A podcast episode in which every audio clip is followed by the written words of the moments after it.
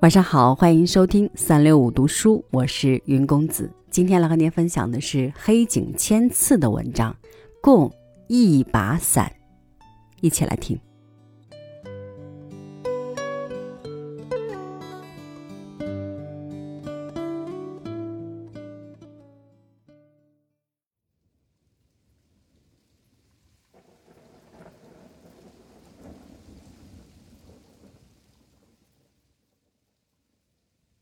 从电车里往外看时，窗外的细雨如丝，但一走出检票口，雨却大了起来，成了名副其实的雷阵雨。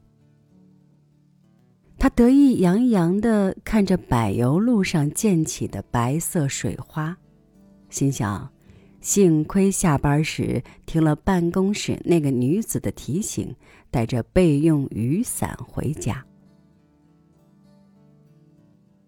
车站的屋檐下挤满没有带伞的人，活该！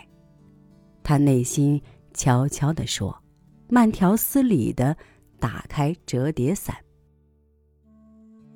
当他正要向雨中走去的时候，他看见前面有一个皱着眉头、幽怨地望着天空的柔弱女子。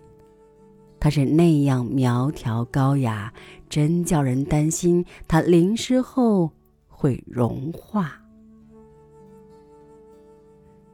如果您不介意，咱们一起走吧。他说这句话时，心中已经暗暗决定，纵然方向相反，也要把他送到地方。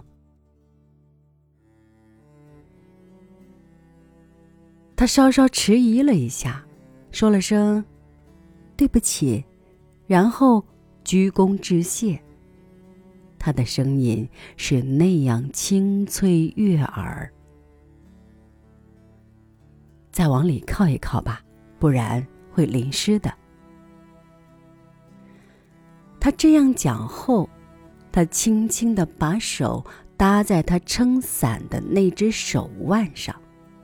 一股轻柔温馨的暖意透过衣袖传了过来，使他感到幸福。他要去的地方比他回家的路要远些，但他回答说：“我也要到那个地方去。”就好像要验证他的话似的，他发现妻子打着黑伞从对面。急匆匆走来，这一下子糟了。在这样想的同时，他把伞一歪斜，遮住他和那个女人的身体，像陌生人一样与他的妻子擦肩而过。他心里想：如果他是来接我的，这实在有点过意不去。然而，他手腕上的快感很快拂去了心中的不安。为了不让这个女人松开手，他把手臂紧紧地靠在身上。于是，这个女人也用力抓住他的腕子。他歪过头去去嗅她的发香，而他则把头靠在他的肩上。哎呀！坏了，我把东西忘了。他突然用力拉了下他的手臂，站住了。他说：“他把一个纸袋放在车站的椅子上，忘记拿了。”他愿意和他一起走，时间越长越好。他说声：“回去吧。”就马上与他转过身往车站走去。一路上，他小心谨慎地从倾斜的伞下窥视着前方。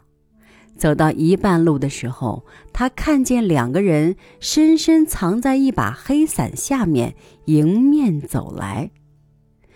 两把伞都装成素不相识的样子，相擦而过。黑伞过去后，他回头看了一眼。发现伞下的男人和女人紧紧依偎在一起，那个女人把头靠在那个男人的肩膀上。从背影看，那个女人毫无疑问是自己的妻子。这回，他停住了脚步。怎么了？他问。鞋里进水了。他的鞋确实湿淋淋的，现在应该向哪里走呢？他不得而知。远去的黑伞下面，一张娇小的白皙的脸回头向这边，轻轻一闪。